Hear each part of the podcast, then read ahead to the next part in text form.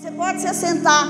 Quando nós estamos em dias difíceis, nós estamos olhando ao nosso redor, olhando as circunstâncias, olhando a dificuldade, olhando para o problema. E é difícil nós termos uma perspectiva e um horizonte melhor.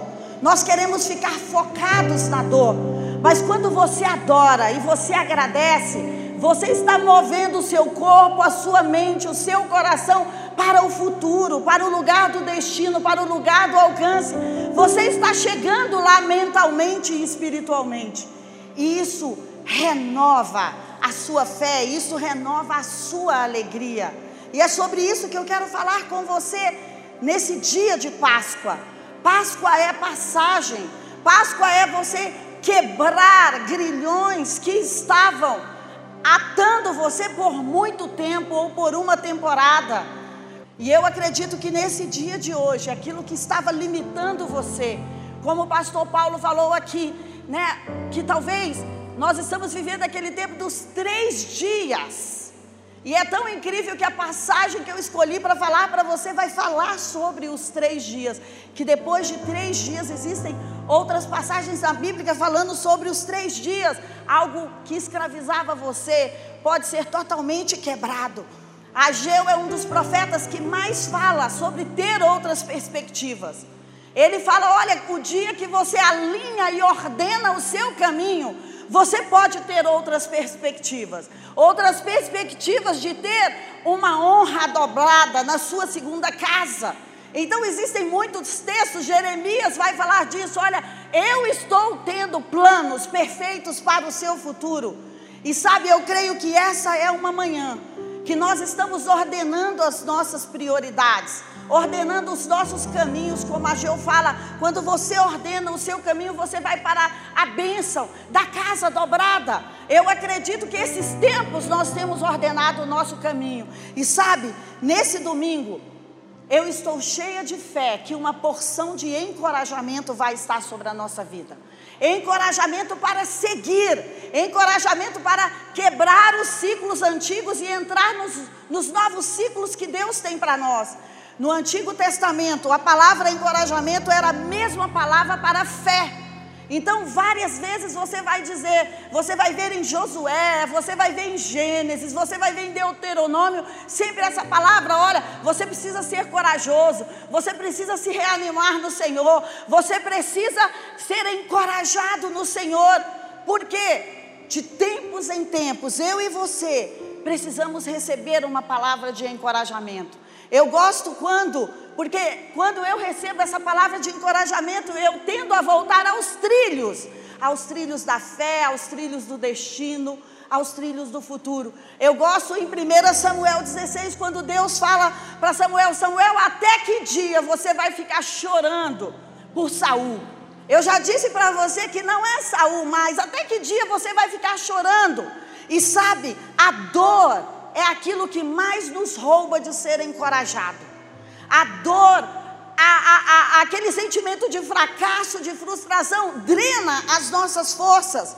E talvez esse ano, esse tempo, que se passou esse último ano, vamos pensar da Páscoa do ano passado para a Páscoa desse ano, talvez você tenha perdido coisas, talvez o seu produto não tenha dado tão bom quanto o pastor Paulo profetizou aqui para você nessa manhã, talvez algum ciclo de dor te envolveu, talvez você perdeu um familiar, talvez após o Covid você ficou com alguma sequela, talvez alguma ferida profunda ficou na sua vida. E sabe o que eu tenho entendido? Que quando eu tenho feridas profundas, eu vou precisar de curas profundas. E às vezes a dor, ela leva mais tempo do que nós esperávamos que ela levasse. O luto leva mais tempo do que nós esperávamos. A dor de ter perdido algo, às vezes, quer ser ali uma coberta para nós toda madrugada ou toda noite. Se eu estou aqui em frente olhando, eu, eu vou enxergar esse ângulo, mas se eu mudar a minha posição, eu posso enxergar esse time fantástico que está aqui do lado. Olha ali que lindo. Vamos aplaudir essa galera que está ali, ó. Ainda mais que o Paganella está sendo pastor, né, desse lugar aí. Então, quando você muda de posição, olha, você vai ver os sacerdotes aqui. Quando você muda de posição na sua dor ou, ou diante do seu desafio, você vai ver uma outra perspectiva. Sabe, eu já fui muito amarrada pelo fatalismo ou pelo romantismo, de pensar assim: olha, só pode dar certo assim ou assim. Mas deixa eu te dizer, Deus tem multiformas, sabedoria para fazer dar certo para nós. Nós somos limitados quando nós pensamos que às vezes o nosso destino ou eu perdi ou eu ganhei. Não, existem outras possibilidades, mesmo na perda. Existem outras possibilidades também no ganho. Eu gosto de Eclesiastes 3, que diz o seguinte: olha, tem tempo para todas as coisas. Você já viu a quantidade de tempo que tem ali? Então tem o tempo de chorar, é verdade. Tem o tempo de prantear, é verdade, mas tem o tempo de sorrir e de colocar uma nova roupa. E Páscoa tem a ver com colocar novas roupas. Páscoa tem a ver com apertar as sandálias e sair apressadamente. Então eu acredito que todas as vezes que o ano está fechando um ciclo, é uma oportunidade incrível para fecharmos ciclos na nossa vida e para entrarmos em outros ciclos. Você pode agradecer a dor que você viveu esse ano passado e dizer obrigada, porque você me trouxe maturidade. Obrigada porque você me trouxe consciência. Obrigada porque a graça esteve comigo e você não me destruiu. Desafios, tempos difíceis, dor. Sabe, a dor, quando nós aproveitamos, ela nos alarga por dentro. Ela faz com que nós cresçamos, com que a nossa alma seja aumentada. E eu acredito que 2020 aumentou a nossa alma, aumentou a nossa mentalidade de tribo, aumentou a nossa mentalidade de que eu preciso do meu vizinho e do meu irmão para sobreviver. Porque talvez você passou mal em casa durante a pandemia e você precisou de alguém para comprar um remédio, você precisou de uma consulta online. Então, sabe, os nossos olhos se abriram para o relacional. Novos caminhos são abertos mesmo diante dos desafios e da dor. Mas às vezes, nós temos que fazer uma transição no meio da dor. Nós não podemos ficar ali só esperando que tudo se passe. Sabe por quê? Senão nós somos pegos pelo desânimo, pela desilusão, pelo desencorajamento. Por quê? Porque a dor suga as nossas energias futuras. Então, eu quero dizer a você que esta é uma manhã para nós agradecermos a tudo que o desafio, a dor e os tempos difíceis trouxeram, mas dizer, nós vamos nos encher de encorajamento e vamos para o nosso lugar da alegria. A palavra encorajamento significa isso: convoque as pessoas para o novo lugar de alegria delas. E é isso que eu estou aqui para te falar nessa manhã. Eu quero te convocar para o seu novo lugar de alegria, para o seu novo lugar de realização, para o seu novo lugar de concretizar coisas diferentes do que você concretizou até aqui. O Chuck Pierce diz o seguinte: que o ministério profético tem cinco dimensões. Que a primeira dimensão é o conforto, a segunda é o encorajamento, a terceira é a exortação, o quarto é a direção e o cinco é a redenção. E eu amo encorajar pessoas. Essa semana eu e o Alexandre estávamos tomando um café de manhã e falando sobre isso. É uma coisa natural para mim. Tem coisas que estão sobre a sua vida e que é natural. E você precisa aproveitar a frequência, a atmosfera que está sobre você e que é natural. Você tem coisas para fazer para a vida das pessoas. Você tem dons que são naturais para você. E para mim é natural, eu não tenho que fazer esforço para o encorajamento. Por isso é que eu escolhi esse tema para falar para você hoje. Sabe por quê? Sabe quando algo é fácil para você? Quando você faz para você mesmo. Algo é seu e é um dom natural seu quando você começa a fazer em você mesmo. E pela minha vida, eu precisei encorajar a mim mesma.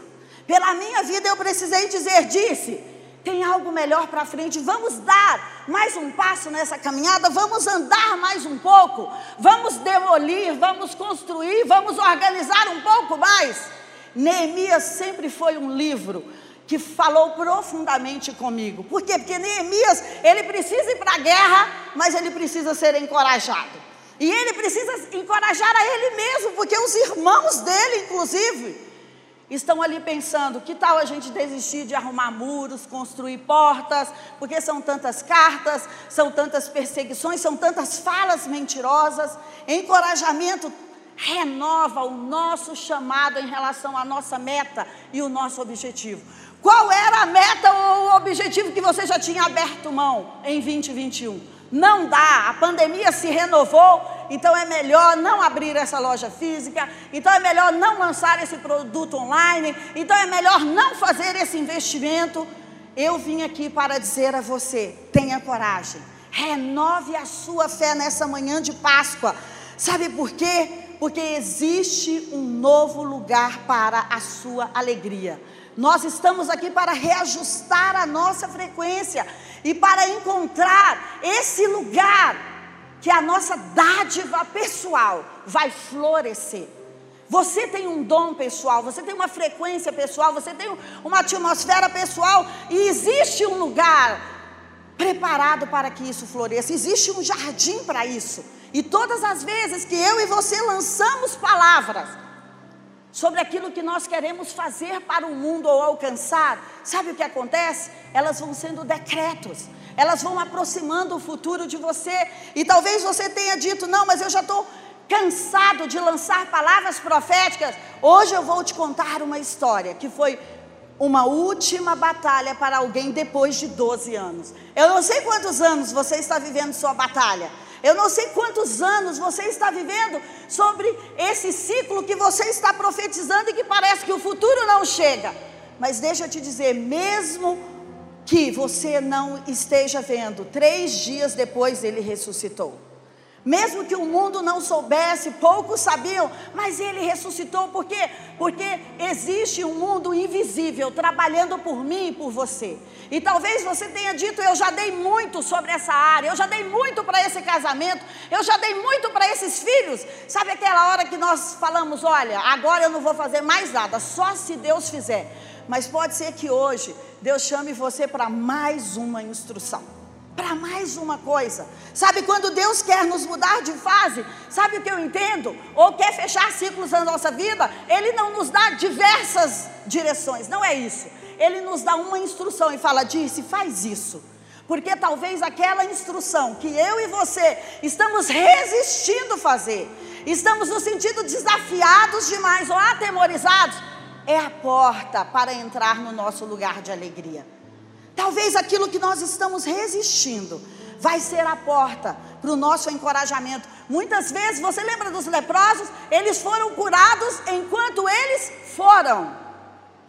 Eles vieram a Jesus e a lepra não saiu imediatamente, mas a lepra saiu enquanto eles andavam.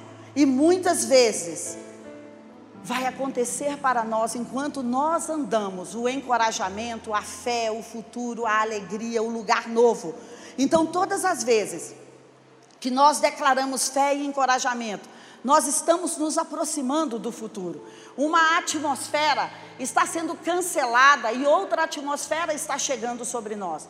Pensa comigo, você não precisa responder, mas qual foi a atmosfera que você trouxe para esse lugar aqui hoje? Antes da primeira oração, antes do louvor, como estava seu coração, como estava sua mente? O que estava regendo as suas emoções?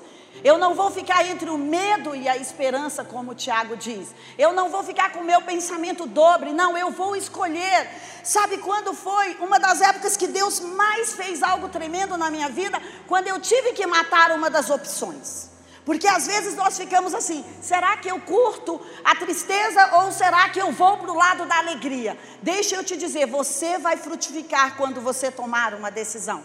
Por quê? Porque Deus é um Deus de decisão, é um Deus de um caminho, não é um Deus de em cima do muro e nem de ânimo dobre ou de pensamentos divididos.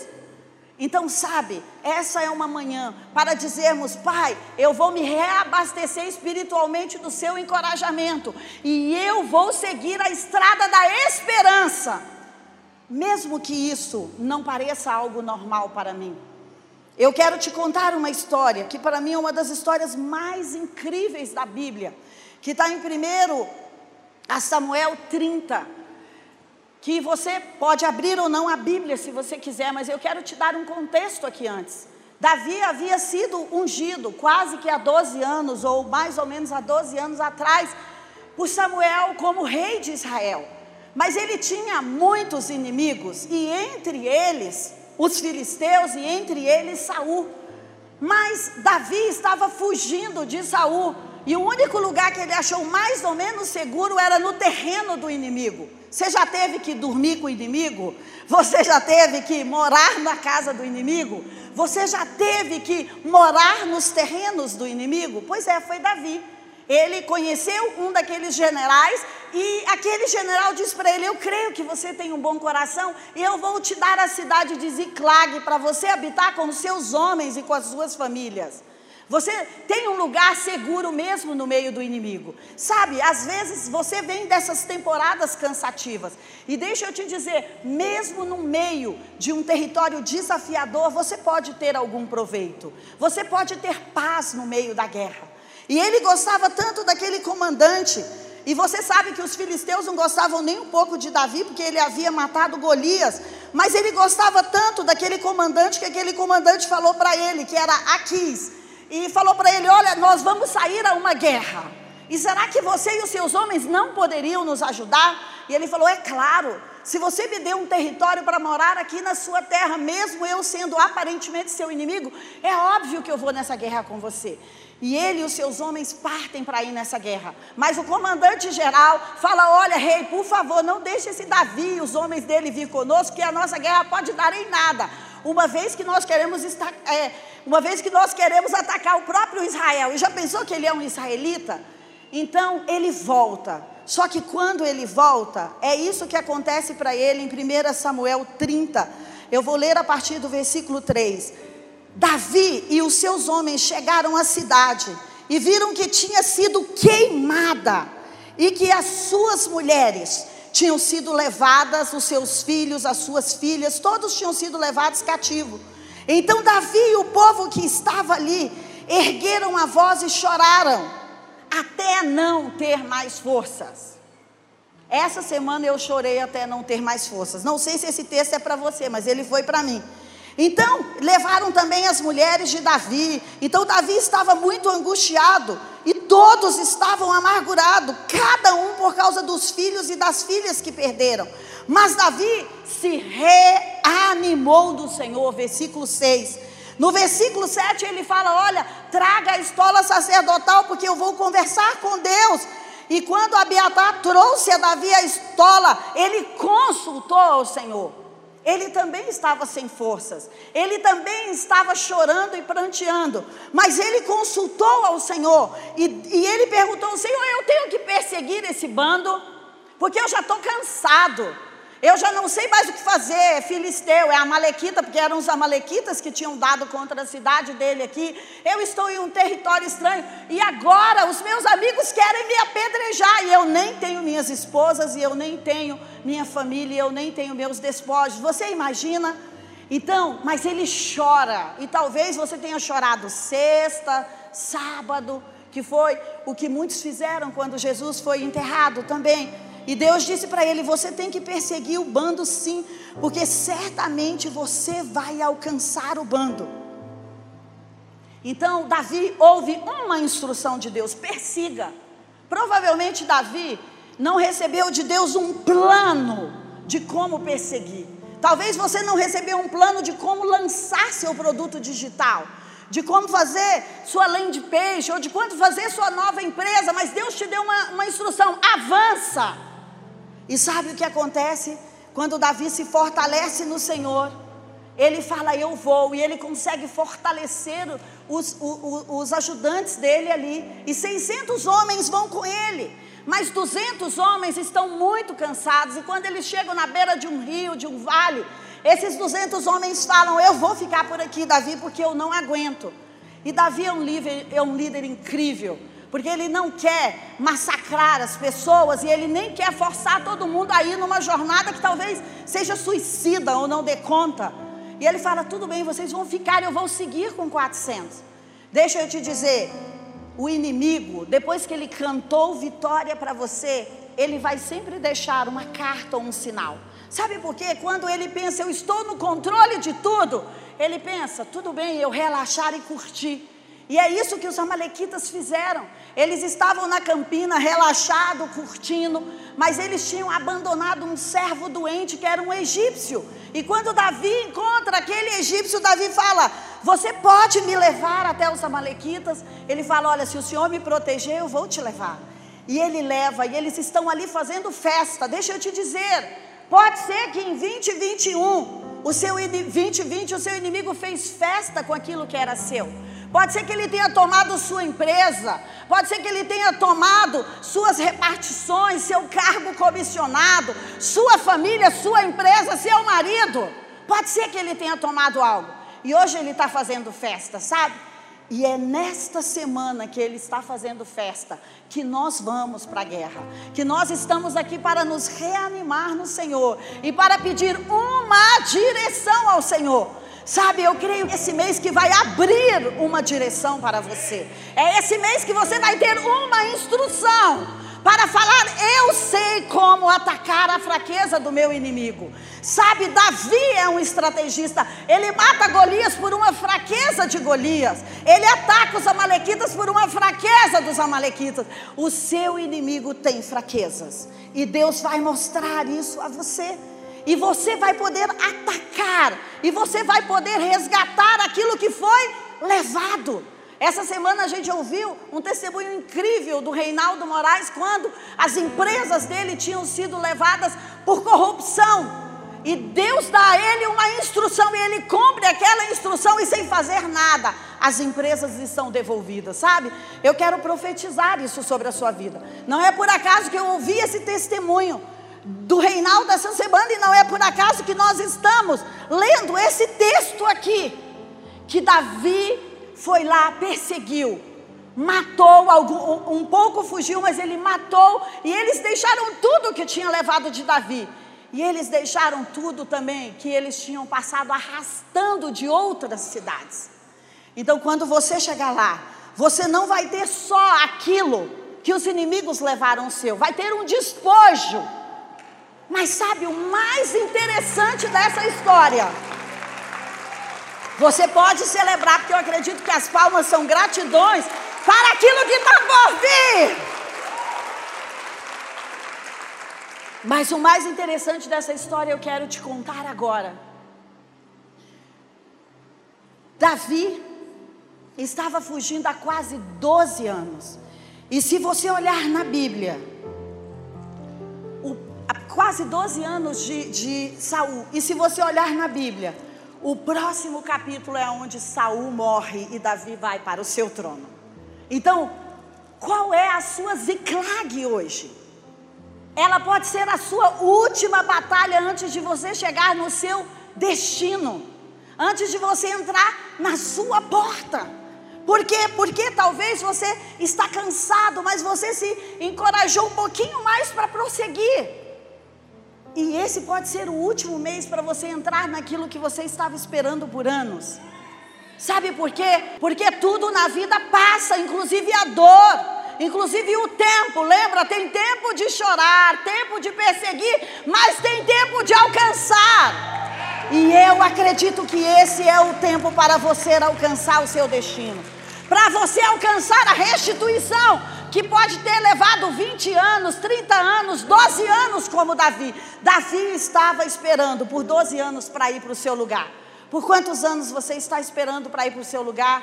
Eu quero dizer profeticamente que esta pode ser a última batalha, Ziklag, pode ser a última batalha que você está vivendo para ir para o seu lugar de destino para ir para a cadeira que Deus separou para você aqui no Brasil ou em terras internacionais. E você sabe o que é mais incrível ainda? É que no capítulo 1, quando Davi, de 2 Samuel, quando Davi vai receber a notícia de que Saul, que era o seu pior inimigo, pensa no seu pior inimigo, aquele processo judicial, Pensa no seu pior inimigo, aquelas acusações contra a sua vida sem fundamento. Pensa no seu pior inimigo, aquela perseguição, aquela tentação, eu não sei. Aquele rombo financeiro, aquelas empresas que se foram. Quando no primeiro capítulo de 2 Samuel que ele recebe, ele voltou da batalha de Siglag, ficou três dias na sua cidade. E ele recebe a notícia: Saul morreu e agora é hora de você ir para o seu lugar. Então, sabe, nós estamos aqui, Páscoa fala de três dias da morte e da ressurreição.